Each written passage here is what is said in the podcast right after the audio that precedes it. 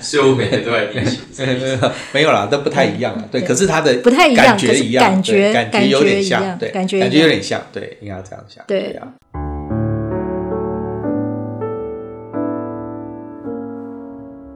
各位听众，大家好。那么我们这一集上线的时候呢，水逆也即将开始了哦。那我们又遇到今年的最后一次的水逆。那我们的听众们如果有听我们之前的集数的话，呃，今年我们有特别提醒大家说，水逆不是光是只有水逆，水逆呢，你还要注意它的前后的阴影期。那今年这一次的前后的阴影期呢，就是包括这次的水逆整个时间哦，是跟呃有一点特别。那我们先请宋伟翔来跟大家讲。讲一下这次水逆的状况。好，我们这一次的水逆会从射手座二十二度开始逆行啊，一直逆行到摩羯座的八度，然后同时呢，哈，在这一个呃十二月十三号之前，我们有所谓的水逆之前的阴影期。水逆之前的阴影期是从十一月二十五号一直到十二月的十三号啊。那所以其实呃，大部分的同学，假如平常你们需要做一些合约处理啊，或者是说经常有一些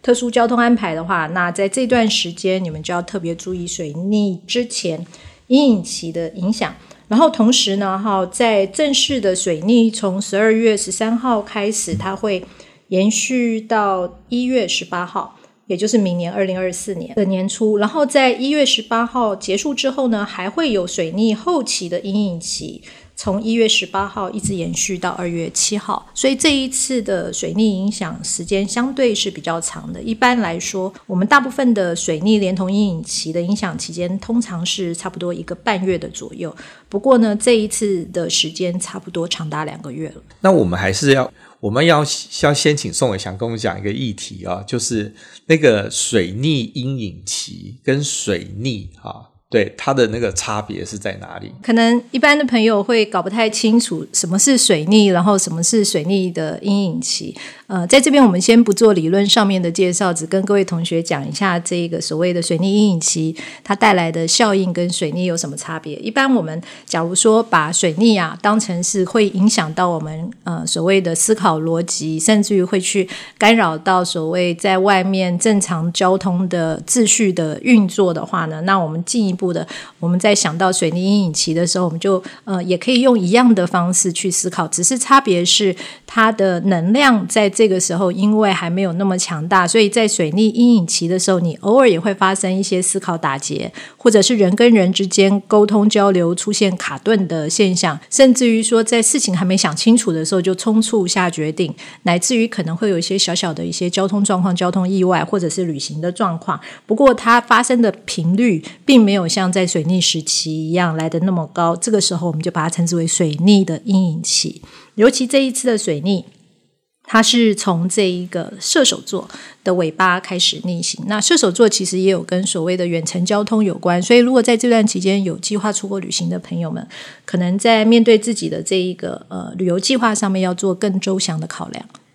所以之前呢、啊，宋伟祥有讲个比喻哦，就非常的神准，就是呃水逆就有点像刮台风嘛。啊，那那个我们不是会有规定吗？就台风圈接触到本岛的陆地啊，怎么就发布台风警报？可是呢，水逆的阴影期就是台风还没有来，或者是台风刚走。这个时候呢，就会呃，我们常常在这个大家应该都有经验吧，就是啊、就是台风来之前，你忽然就有一天特别晴，然后呢，到傍晚的时候忽然刮大风，然后你就吓得要死，皮皮剉。可是台风来了吗？它还没有来。那或者是等台风已经离开了啊，进入台湾海峡，就已经离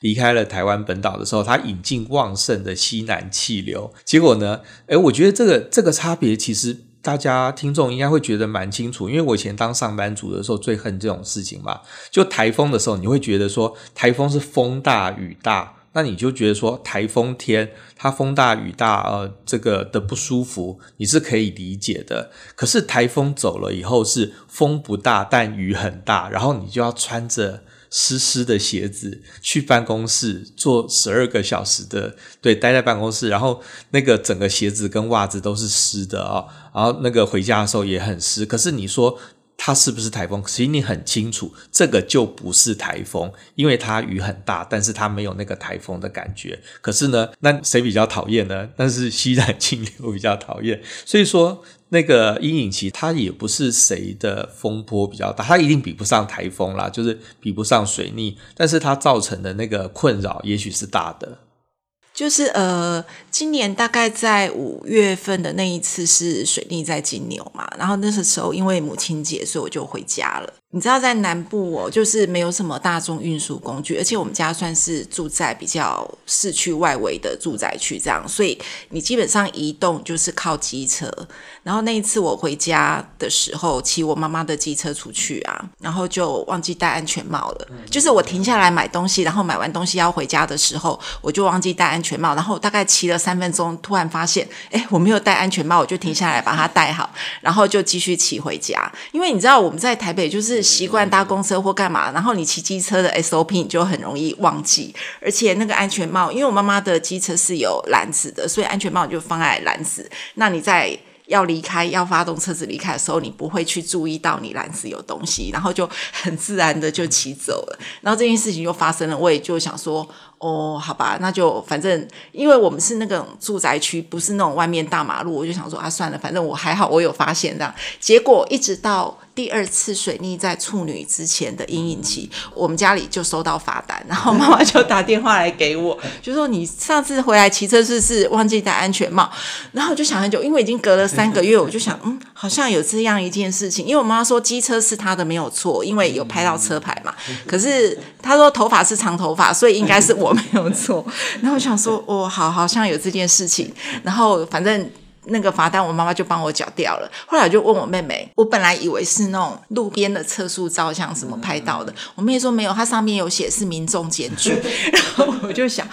不愧是水逆，对对，处女，处女。对，对，因为你要做这件事情，就是第一个你要行车记录器拍到，然后你要把行车记录器的记忆卡拿出来，然后你还要把那段剪下来，然后剪下来还要再寄去给执法单位。我觉得要水星处女才有办法做这个一连串的事情，这样子。好，但是事情还没有完哦，这是在水逆处女的前期的阴影期，我收到罚单嘛，然后在水逆处女过了以后，还在后期阴影期的时候。我又回台南，然后我又忘记戴安全帽。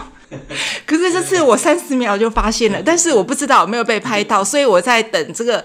十二月水逆又来临的时候，我会不会又收到第二张忘记戴安全帽的罚单？我回家跟我们家里面的人讲，他们都笑翻了，然后就一直被取笑，就说你下次你一定要记得把安全帽挂在手把的位置，不要再放在篮子里面。对。因为其实你看啊、哦，就是说水逆它在不同的星座，它其实是会有不同的影响嘛。那上次的五月的水逆是在处女座，五月在金牛，哦、九月在处女。好，剪掉。对，九月在九月在处女座，所以说。你看，刚才有说啊，就是他会，我们会遇到很多跟常规有关的这种逆行啊，包括被检举啊，被纠察队检举啊。那像我自己是太阳处女啊，所以说在水逆处女的时候，那个时候也是人仰马翻，因为呃，就是天上的水星进入处女的时候，我本来就会比较忙。那结果呢，因为他好不容易那个水星走过去了，我就忙完了，然后他又回来了，然后我又忙一波，然后他又。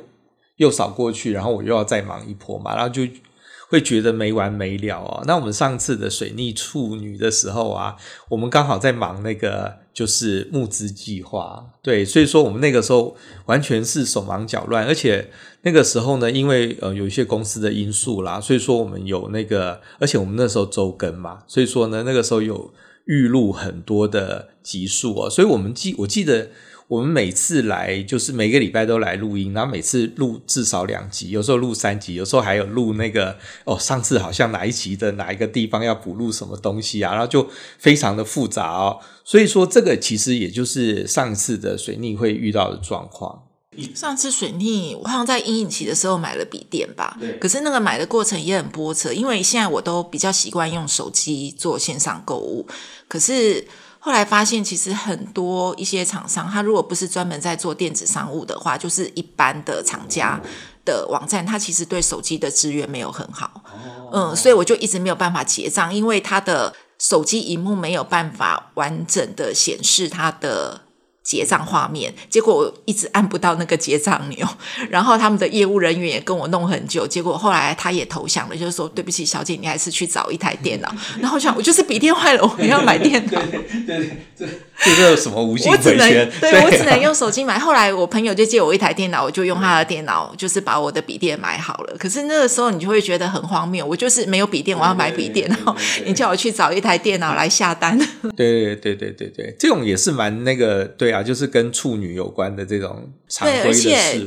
我会觉得说，因为而且你还是一个电脑公司，你必须要考虑到，就是现在你线上购物，其实用手机结账的比例非常高，就是你要考虑到这个，不知道啦。后来他们工程师有没有被检讨？就是关于就是客户用手机结账这件事情。嗯，对。因为像我的话是遇到那个邻居的困扰嘛，啊，因为我们那个那我那段时间啊，受那个冷气机漏水，可是呢这件事情在水逆期间一直都没有发挥真正的作用，原因很简单，因为水逆期间的时候。呃，一直又有台风，所以说呢，邻居一直没有办法确定说现在是我的冷气水在漏还是台风的水。那结果呢，水逆一结束之后呢，台风就走了。台风走之后呢，就会艳阳高照，所以邻居就马上拍照说：“哦，就是你们家漏水。”所以说，你看我水逆结束的时候呢，水逆结束的阴影期的马上第一天，邻居就上来按门铃，就是哦，就是你们家漏水。看，像这种，你看漏水这种事情，也是跟处女很相关的嘛。它是一种生活常规跟生活秩序哦。那总之呢，像现这一集我们上线的时候啊，应该已经进入水逆的阴影期了哦。那所以说呢，这次的阴影期是从人马开始，对。那水星在人马，我要。警告谁要小心？警告谁？就很多人都要小心啊！就人马跟双子都一定要小心。然后九面是处女，要小心啊！还是双鱼啊，不能点名，好好好痛苦。还有膝盖、膝关节是人马要小心啊！对啊，是真的啊！就是这个就，就这句这个就不要剪进去啊。一般来说，其实水星逆行有一种周期性啊，就是聚集在同一种。星座元素的周期性，我们一般来讲，星座元素通常被我们分成所谓土象星座、水象星座、火象星座、风象星座。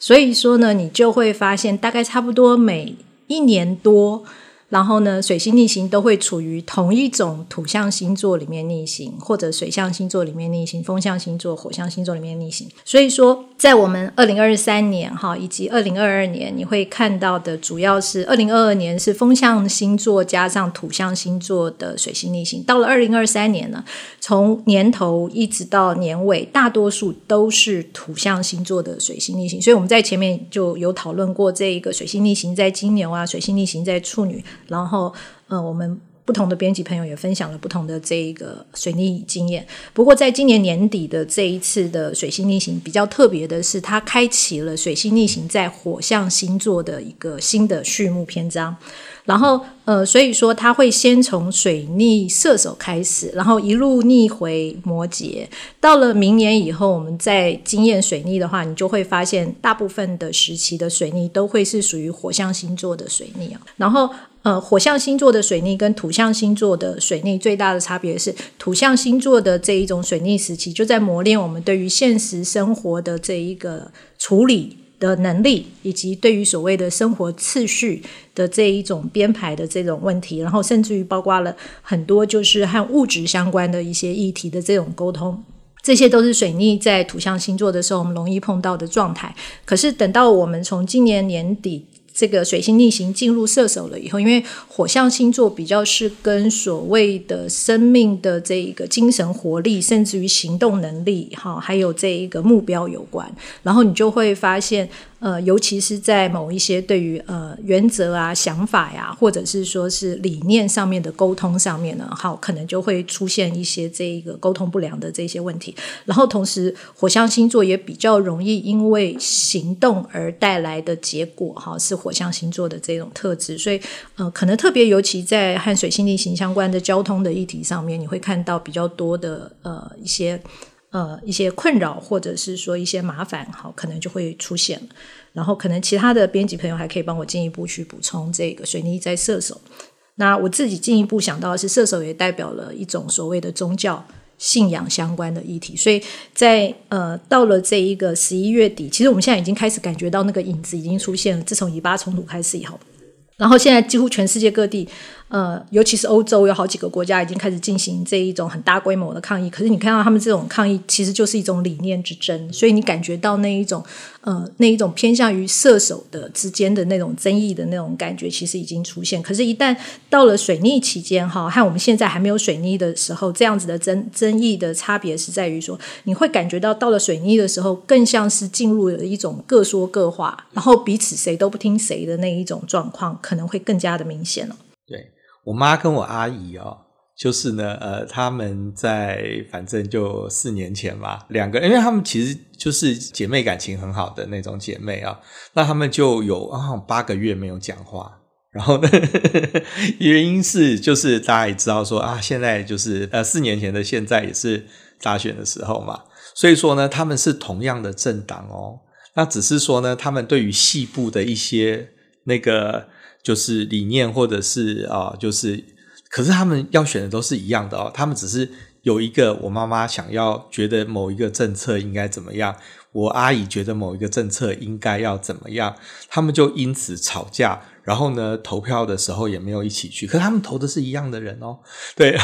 然后呢，对，所以说其实这个就是水逆人马会发。你如果说好，今天你的那个政党属性不同啊，或者是那个不同，那个也就好像很合理嘛，哦。那可是呢，因为可是那种可能你投完票之后，你隔天就可能就会继续，就是反正那个晚上八点以后啊，投票结束之后呢，哦，那也就结束了。可是为什么我妈妈跟阿姨会气这么久呢？因为他们就互相。怪罪对方，就是啊，你看都是因为你不支持我，然后怎么样？他们真的很久。我妈妈过了半年哈，然后呢，她还在跟我讲阿姨的坏话。我就说你们到现在还没有和好啊？还没有？她说没有，没有，没有。对，然后就就所以说这个其实也是因为人马它是一个跟理念有关的。那我们的人马的最大的重要的呃理，它的那个概念啊，它除了是出去玩之外，它也是跟出征是有关的。对啊，那我就没有想到说，哎，我阿姨居然可以跟我妈 那么久没有没有见面了，就互相避着对方，这个也是水逆人马可能会发生的事。因为伟翔刚才讲说人马比较会影响到交通嘛，对。我刚其实开始见佩伦说今天要讲 水逆，我回头查了一下，我在一八年跟一二年的时候都在日本，一年期啦，就是刚好水逆结束的时候在，在其实整个行程应该都跨过水逆。没有那么精准，但是刚刚讲交通这件事情就蛮好笑的，就是因为你知道日本冬天就是下大雪，然后我两次都是记错车子的时间，呃，一次是在京都，我们要去陈崎温泉，那京都到陈崎温泉基本上路途还蛮遥远的，你要坐一个长途的火车从京都这边出发，大概要四个小时。然后那天我跟我女友就是一大早出发，很高兴的去泡温泉吃螃蟹，很开心嘛，松叶蟹正当令，结果迷路坐坐坐坐到陈崎温泉下车的时候呢。我才发现我订的饭店是隔一天，所以我们就从成吉温泉坐了四三个小时去神户，然后泡个温泉再回京都，就是一整天都在。然后隔天呢，再千辛万苦的重复一次从京都出发。还好我们俩就是 pass，就是可以来回坐很多次，但是对也浪费了一整天的时间。然后一七一八年的时候，银山温泉很红嘛，因为它就是一条溪，两边都是温泉饭店，所以看起来那个风景就是对，就很像日本原乡那种复古的场景嘛。那不是大家都要去拍照，然后也是一样做好计划，就是我们特别先到附近的大站，因为银山要转车进去，就是没有那么容易到。我还订好了车子，要从比较大的车站下车之后租车，然后开进去银山温泉。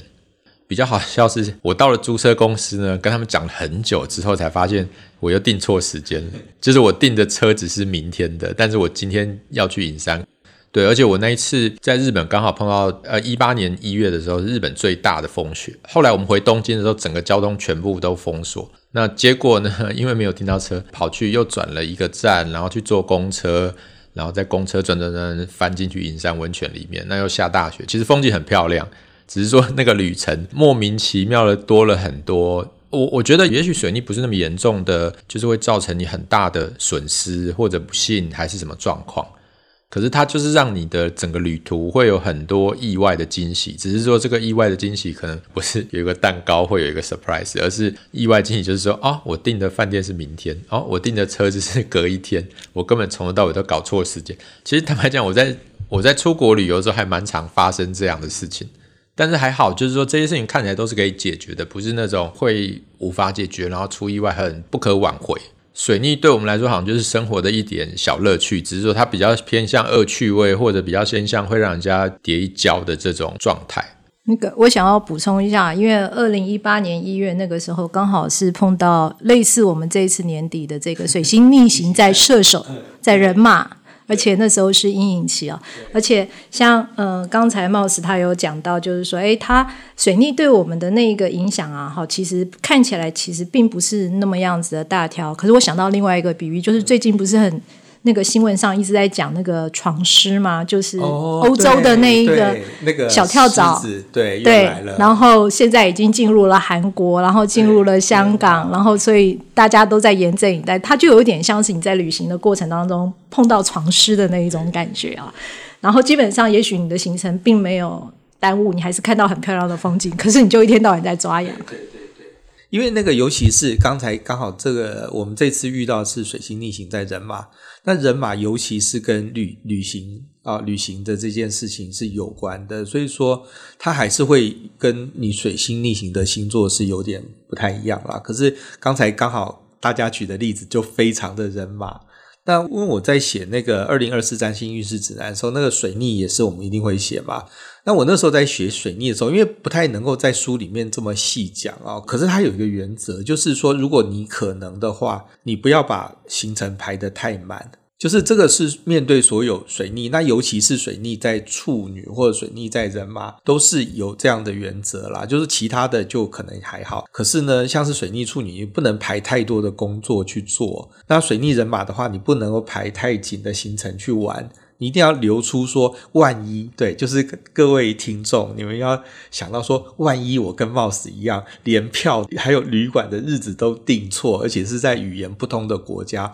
我可能可以怎么应变，而不是说排到说哦，好像那个行军时间一样这样子哦，怎么两两腰动动要干嘛，两两动动要干嘛，那是绝对会行不通的。对，而且其实一定要有第二方案、第二备案。像在上一次的这个水星处女的时候，刚好就碰到学校开学，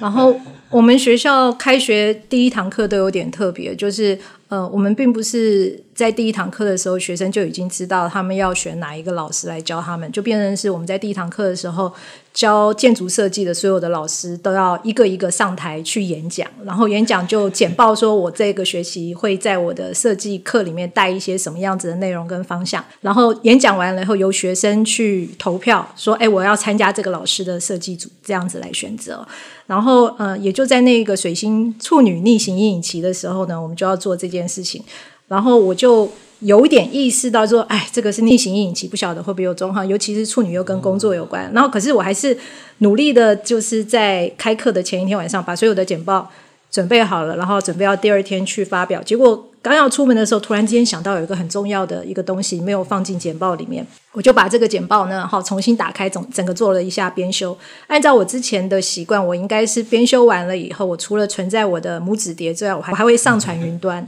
可是就是这一次，我把它拿出来编修之后，我就忘记要上传云端，然后就放在拇指碟里面，然后我就匆匆忙忙出门。出门了以后，结果到了学校要打开简报去演讲的时候，发现没有存到，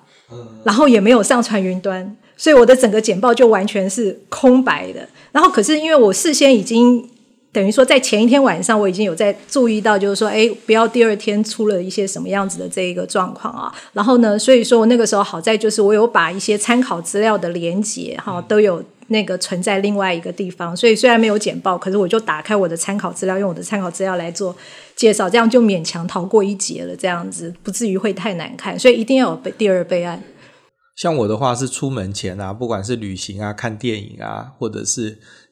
最近在看金马影展，就把所有的东西都传在赖上面。就是我觉得，我想各位听众应该很多人有这样的习惯，如果没有的话，你要赶快 建立这个习惯。你要建立一个你跟你自己的群组，然后呢，你有把那个所有的重要的行程啊，还有你的票啊、连结啊，还有那个 QR code 啊，全部都传到你的 LINE 里面。那万一临时手忙脚乱，你找不到票，诶，我上次在那个时候遇到一件事情，我现在忽然想到，就是我去看一个舞台剧啊、哦。然后呢，我从头到就水逆上次水逆处女的时候，我从头到尾都以为说我是买的是电子票，那包括说其实他已经寄挂号寄到我家了，那个纸本票已经寄过来了。那可是呢，我一直以为那是另外一张演唱会的票。那总之就是。总之就是我到了现场的时候还，还而且我还这样子很拽啊，就是那个想说啊，我提早十五分钟，我提早二十分钟到，应该不会有问题，也的确没有问题。那我就人已经到了现场，然后排队要进场的时候呢，就想说，反正等一下看舞台剧，现在先喝点伏特加没有关系，就喝两杯伏特加，然后就觉得非常愉快。要进场的时候，然后呢，我就发现说，诶，为什么我打开我的那个那个票的 app 里面显示说票券已寄出？然后我就想说啊，这个是纸本票，所以我就在那种喝了两杯伏特加、有点头昏的状况之下，然后很慌乱。然后那个工作人员就说：“哦，没关系，你去柜台那边，因为他们现在都有那种服务，因为你有购买证明嘛，因为你都有 email 啊。那我就把 email 把那封信把它抓出来，然后说我是几排几号的。然后他们就说好，那我确认一下这个位置没有人坐。”然后呢，他就开一个证明，就可以进去了。你看，像这个水逆的这个，就是大家在水逆期间呢，不要喝太多伏特加，就是呢会避对。然后，可是我那个时候也有做好水逆期间的一些预防工作啊，因为我没有等到开演前十分钟才到，我开演前二十几分钟我就到了，我才有办法及时发现这个错误，而且可以很顺利的在开演期都还没有开演，我就已经坐到位置上了。这个也是像像那个水逆人嘛，尤其是。这段期间你要去旅行的话，这件事就是提早做啊。那个出门的话，也许本来是几小时，坐飞机的话，你也许要多半个小时啊。你一定要更多更多的时间去准备。像我昨天看到有一个新闻，有一个阿伯在起飞前二十分钟才要 check in，我想，嗯，现在还可以这样吗？可以吗？对，不是，就是你是一个特权的阿伯吗？对，不是，理论上都要两个小时之前你。就是，尤其现在机场，就是九一一之后，机场安检变严格，其实都是需要提早可能二到三个小时的时间，你就应该要到机场柜台报到，然后做 check in 的动作。还有另外一个啦，就是说水逆，我我之前水逆有时候有遇到，就是我已经到现场了，可是我没有去 check in，因为我觉得我已经到了，应该没有问题吧，对不对啊？就是就你永远不行，就是反正你到现场就去先去 check in。然后呢，看看你有没有漏什么东西，搞不好都还来得及补救。那来不及补救的话，你就只好山不转路转，我就当地就 就在这个机场附近展开我的小旅行了。可是我冒死的状况是，你水火九十，水星在九宫，诶，所以你一定会思想行动不同步的状况，在出国的时候特别明显。对，因为我是我其实是很会做旅游计划的人，做的一手好计划。对我我我我甚至几个比较好的朋友都会请我帮排那个旅游，我是可以对于那种交通直觉很敏锐的，就是我可以算哦，从这个点到这个点大概留多少时间，花多少时间，然后怎么样可以顺顺的玩，这件事情我很有把握，所以基本上我跟家人或朋友出去，原上行程都是我排。那那个行程基本上也都是不会有问题的，不会很荒谬的排一个把自己整死的行程，甚至我可以根据不同朋友的状态排松一点或紧一点什么的。但是我每每都会出现这种，诶，就是突然，比如说有一次我们公司员工旅游，就是在大厅大家碰面，因为福委就发票嘛，就是火车票，诶，大家发一发，然后大家自己下去坐高铁，因为公司要去高雄玩。然后福委领完票之后，我还叮大家说：“哎，等一下记得不要混太久，因为我们公司很多年轻人嘛，有时候玩过头。”我说：“大家记得要上车。”然后我就先下去了。下去之后呢，我还遇到一个香港的老太太，她还跟我问路，说：“哦，她要坐去哪里？哪里要坐？”然后我还帮她看。然后因为她提了很重的行李，我还说：“哦，那我帮你提好了。”我还陪那个老太太就是进了闸门，然后帮她提上车。然后我就直觉的，因为那个台北车站呢、啊，南下的其实有三个月台，只有一面是北上。然后呢，我站错月台，我就很顺的站在，就是上了对面的车子，因为我想说哦，就是下一班嘛，我就很顺站在那个车厢里面，还在划手机。然后这时候我就发现，我旁边的车开了，就是另外一个月台上车开了，然后一个人过来跟我说：“哎，先生，你坐到我的位置。”所以我完全在一个就是叮咛大家说：“哎，你们要记得不要迟到哦，等下记得要上车的状况下，我自己没有搭上车，然后我就跑去自由坐，坐到高雄，再跟同事会合这样。”所以就全公司的人在高雄左营车站等着老板将来临，这样子。对啊，其实呃，我们。日常生活中本来就有很多恍神，可是水逆的恍神应该是，就是大家可以回想一下，你日常生活中有多么的恍神。诶，可是我想问说，因为心怡刚刚说我水火九十这件事嘛，所以水逆对我的影响会更大吗？还是我的本命就已经够多状况？我觉得水星思考，火星行动。那你当你有九十的时候，一个就是说，因为火星也代表火气，所以一般我们在讲水火九十会讲说，你要小心，你很容易跟人家吵架或者是干嘛。可是因为貌似的水星是在宝瓶，其实宝瓶它的它是一种比较冷淡有距离的能量，所以其实我觉得水星宝瓶跟人家吵架的那个火爆的程度，而且它火星又在十二，所以它就会变成，我觉得它就会比较倾向于他的思考跟他的行动会常常出现一个不同步的状况，就是不协调，因为毕竟九十度它是一个冲突相嘛。对呀，对呀，对呀。而且我觉得，其实水火九十相位的人的表现，其实就会有一点点类似水星逆行在火象星座的感觉。所以我每天都在逆行，没有啦，都不太一样。对，可是他的不太一样，感觉一样，感觉感觉有点像，对，感觉感觉有点像，对，应该这样想。对，而且那个呃，水火九十的人很容易在呃一些和行动啊，哈，或者是交通啊、沟通啊，哈，上面就很容易出状况，或者像我们刚才听到的这种。突锤的这种状况就很容易出现，而且你刚刚讲香港老太太，我就觉得很有趣，因为你就是水星在九宫啊，对，才会对啊，就水星在九宫的人，跟异国有关的事情，可能就很容易就会竖起来，很容易走岔，或者是对对，走到岔路上，对啊对啊，哎，这这是真的，这是真的，对啊，哎，所以说水星逆行在人马的时候也是啊，就各位就是应该要叫什么迷途知返了，就是大家不要。不管是对理论，或者是对实际的那个啊，就是说不用走走就走到迷路这边。对，我们在水星逆行，尤其是在射手的时候，就像刚才妙萍人讲到他妈妈跟他阿姨的这种 case 一样啊，其实很容易因为观点的不同，然后就出现了这个争执或者是争吵。我们一般来说，呃。母羊呃，不是射手座，它虽然是比较具有哲哲学思维的星座，可是它一旦认定了某一个目标的时候，它也是不退让。所以在水星逆行射手或者水星逆行在呃火象星座的时间，真的你也很容易出现所谓人跟人因为观点不同或者是方向不同产生的呃关系上面的决裂。像我刚才就诶顺便查了一下。二零一八年那个时候，不是也是都是水星逆行在这个火象星座，光是那一年，台湾就出现了多米尼加以及布吉纳法索两个国家都跟台湾断交这样子的这种状况。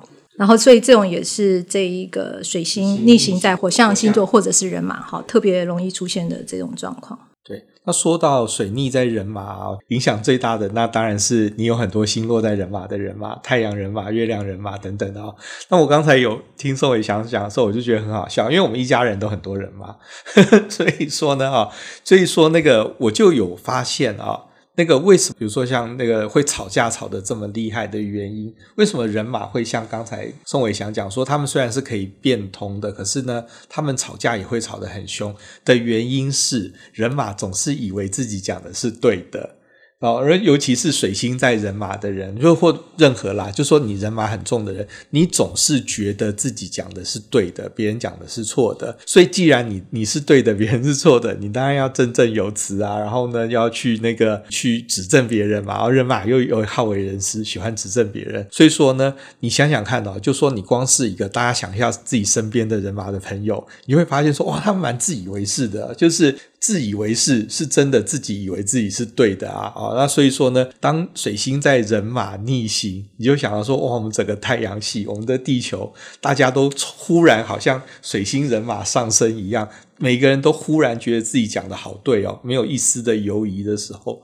当然会有很多争论上的一些问题。对，而且他们很容易赢在气势上面，因为像我妹妹她自己本身就是水星逆行在人嘛。我妹妹只要在我们家里面跟任何一个人产生争执的时候，没有任何一个人能够斗得过她，因为她赢在她的气势。真的，真的，因为像韩老师水星人马嘛，韩老师是水星没有逆行哦，在人马正常的人马，逆行的人马气势又更强哦。那那韩老师是水星顺行在人马，我记得有一次去参加他的新书座谈啊，是时报办的啊，他那场是那个在德黑兰读洛丽塔。哦，那就你看，完全是水星人马的菜嘛，对不对？然后呢，他们请了四个女作家一起来座谈，那就韩老师，然后平路，另外陈雪吧，我有点忘记，反正就请了四个女作家。那韩老师就是第一个讲哦。通常新书发表会就一个多小时，所以说你四个女作家的话，那扣除头尾，你不要超过十五分钟。就韩老师一个人就讲二三十分钟就讲不完，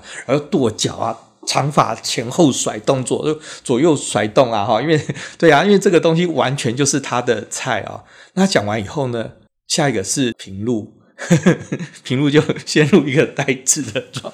状况。我前面一个韩亮路把时间全部用完了，讲了三十几分钟，然后那场边人一直在画圈，说请他赶快结束。对啊，上完以后呢，让平路就这样接在后面，然后韩老师坐下来，就是因为座谈会嘛。然后呢，坐下也很不安分，就一直在撩头发，平路很容易受干扰，然后就有点讲不下去哦。所以说呢，呃，当当然说水逆在人马的时候，你就会发现说，怎么每个人都好像水星人马上升，而且还是不是好的那种哦。而且伟翔还是水星母羊，竟然还斗不过水逆人马，我真的斗不过，我 听起来是蛮震撼的。水星母羊也斗不过水逆人马。我我我觉得这个时候太阳的那一个力量其实是很重要的，因为我妹妹是一个天蝎太阳，然后我毕竟是一个双鱼太阳，哦、所以我后继无力。你知道天蝎家人嘛就是一个非常坚持己见，或是他就是要追求坚持自己的真理这样子。对对对对对。好，那我们这一集呢，哈，就是说我们上线的时间是十二月四号。那我们一月的时候呢，会有那个各位很期待的占星骰子课啊。那我们占星骰子会在十二月十号的早上十点在活动通上架。那当然啦，各位听众，可能你现在人正在公车上，或你现在正在洗碗，所以说呢，也可能很难停下来去按我们的连结啊。那我就还是提醒大家，就是十二月十号的时候，大家可以去活动通直接搜寻占星啊，就会看到我们这堂课。那占星骰子呢，是罗美华要在我们这边开的课。那么，请罗美华来跟我们讲一下占星骰子啊，这个课就是它有什么有意思的地方？嗯。就是这个占星骰子开这个课也是我算是我第一次的尝试吧。然后我觉得它有意思的地方就是我们怎么样把占星的一些知识去融入我们平常的生活化，或者是说可以借由在生活中多接触占星的这些透过符号啊，或是这掷骰子这样的一个活动，加强我们跟。占星或者是整个占星背后代表整个宇宙能量之间的互动或连接吧，这样子。所以这个课设计就是让大家去熟悉，开始去做这样的事情。就是比如说，我会解释占卜的意义，然后为什么要做占卜，然后那跟占星之间的连接，然后怎么样去。带到生活上可以怎么样去应用，然后让你觉得在迷惘的时候，或是想要多一点灵感的时候，那这个占星骰子可以发挥它的功能，让它扮演一个这方面的小帮手，然后就是让你的生活比较有有意思吧。这样讲，嗯。最后要跟大家报告一下我们占星行运募资计划的进度，哈。好，整个募资计划其实在十一月十三号已经结束了。那我们也是跟大家把资料都整理好了。不过那个生命小书因为比较麻烦一点，就是我们要跟所有的读订阅的读者确认那个出生的时间跟地点。好，所以我们陆续有发信，但是还有几位朋友我们的回信还没收到。那提醒有想到这件事情的朋友，麻烦记得要确认一下资料。那目前呢，就是印制的部分都已经在印刷厂进行当中。我们预计十二月中就可以开始打包出货，在年底前让他拿拿到这一份，就是参与募资计划的进行。然后我知道那个编辑老师，因为我们这次生命小说有特别版，就是每位老师要写大概三百字左右的，就是新盘解析乘以十二。对对对，因为我们总共四十本嘛。好，然后每位老师分到一些数量，对，那老师编辑老师们要不要聊一下？就是写这个特别版的三百字有什么辛苦或者是乐趣吗？哎，刚刚大家很激动的情绪 突然都不见了。对，我们陷入一种没有，因为你的我们要一定要讲啥哪些东西？你的问题有包含乐趣？对我刚才有什么乐趣？因为刚才的问题最后两个字要思考有什么乐趣，我就愣住了。就是有乐趣吗？有啦，有啦，有啦。我自己写的时候有那个，因为我毕竟是处女座的人嘛，所以我我可以在工作本身中得到乐趣。可是我有发现，就是说。因为我，嗯，就是我们这次有三本新书嘛，我本来以为说我可以抽空，呃，就是在书跟书之间啊，抽一个空档来写这个生命小书，后来发现很困难呢，因为别人的命操之在我，所以说这个真的是就，可是我在看，因为我也很少说一口气看这么多的星图啊，是这是真的，就是说我们虽然。有时候为了上课的需要，我们有可能会为了一个主题去查很多相关的资料，然后看很多的星图。可是我们不太会说，比如说我们查说，呃，所有的，比如说，比如说查查理王子啊，或戴安娜王妃啊，我们不会去帮他用三百字去帮他论定说他这辈子的主要的课题是什么嘛？哦，所以说这个。其实我在写的时候觉得说，哎，这个是一个蛮难得的训练。虽然说 这个训练以后有没有要再训啊，那个就值得商榷。可是那个当下是觉得很有意思。那首先是世代的差异，我的接到的这一批哦，大部分都是蛮年轻的，大概三十岁到四十岁的。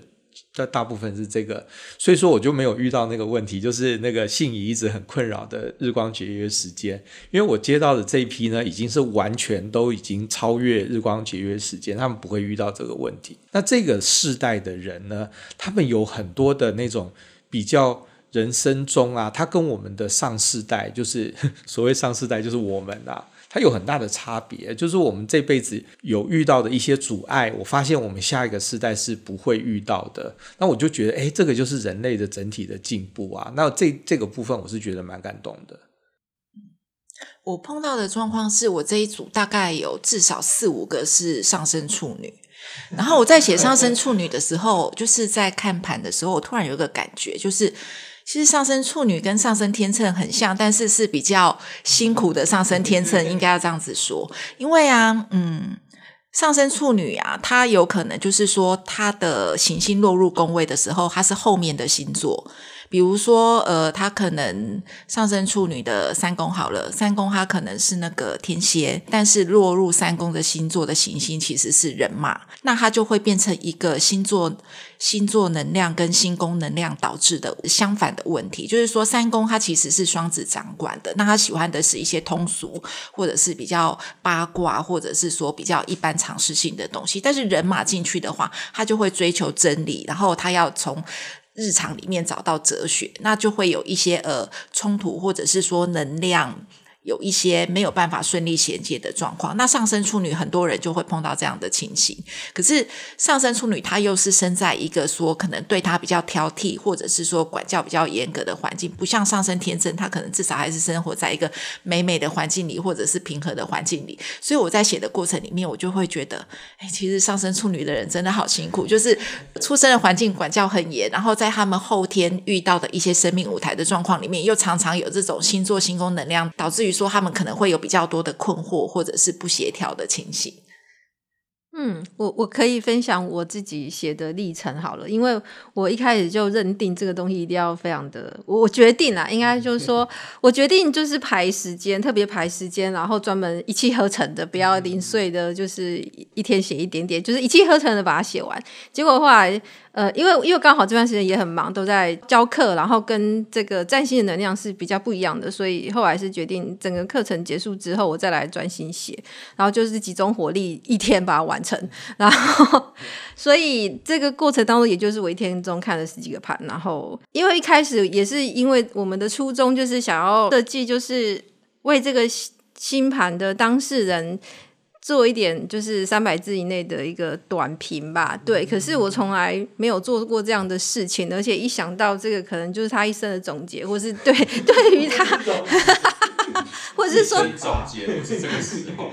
不是就是他的星图的特质的总结，或者是说他要帮他归纳出一个抓一个重点，或者是说呃，而且也是在那么短的篇幅里面，那这件事情对我对我们这种那个人马很强，就是就是喜欢开展那种大格局的人来说，就是他必须非常的收敛，或是非常的专注集中，然后你得说你得全盘通盘的有个。非常的没有非常啊，就是至少要大概的了解之后，你才能够再把它转化成三百字的文字，所以就是一个非常的耗脑力的一件事，耗能量的一件事情。本来我们在帮别人看星盘的时候，对我来说就是很耗能量的一件事情。那现在还多了一个后续，要把它浓缩成三百字吧，简单、清晰、明了，而且要非常中立，又是比较比较呃，就是你要我们会去想写出来对。那个当事人的影响嘛，所以你就是要考虑比较多的那种考量，所以就是他对我来说是蛮耗神的一件事情。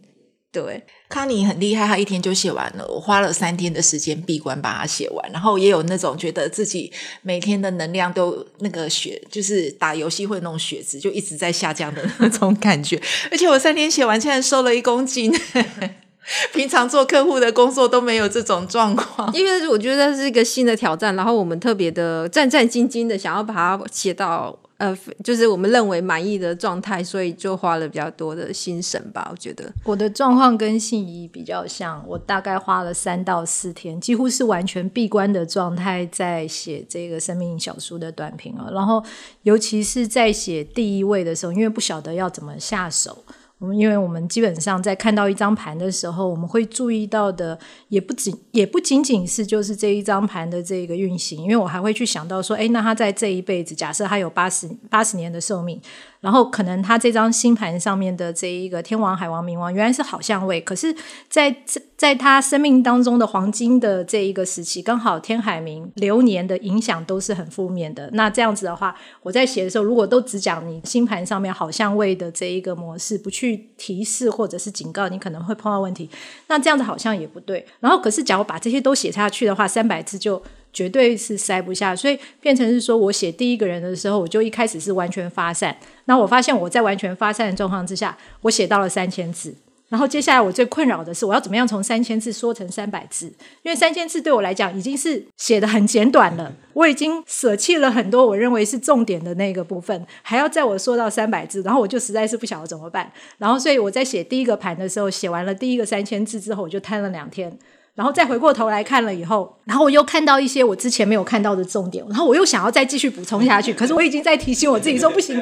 我已经要试图要把三千字要缩成三百字，我不能够再追加了。然后所以说，从第一个试写那个时候花了最多的时间，然后好不容易把它说成三百字的时候，我觉得所有的精华我都不见了。然后所以我自己其实是有一点点失落感的，可是没办法，就是毕竟还是。要有一些这一个规矩或者是规格上面，所以我就变成只能够去写一些我觉得最重要的这些部分。不过，呃，我相信其实这样子也非常足够，各位朋友就是有购买这一个生命小书的朋友们做一些足够的基本认识跟基本参考了。然后，同时在我这一组里面，我也发现有一个很特殊的，可能是同时性的现象，因为我们一开始在分配的时候，我们其实是抽签来的的。然后，所以好像就会你会感觉到你抽到的那一组跟你的某生命的某一个议题或者某一个特质是有对应，或者是说跟你当下流年是有对应。然后，所以我看到我们这一组的所有星盘排出来的时候，我心里面就是一个毛字。为什么呢？因为我们这一组天蝎的能量好强，然后冥王土星的那一个负面相位或合相的力量好强，然后再来就是好多的劫夺。然后我一看到劫夺，那个复杂性又增加了两三层这样子。然后，所以我就觉得哦，真的是写得很辛苦。写到后来，像信怡说她瘦了一公斤，我觉得我是老花增加了三百度。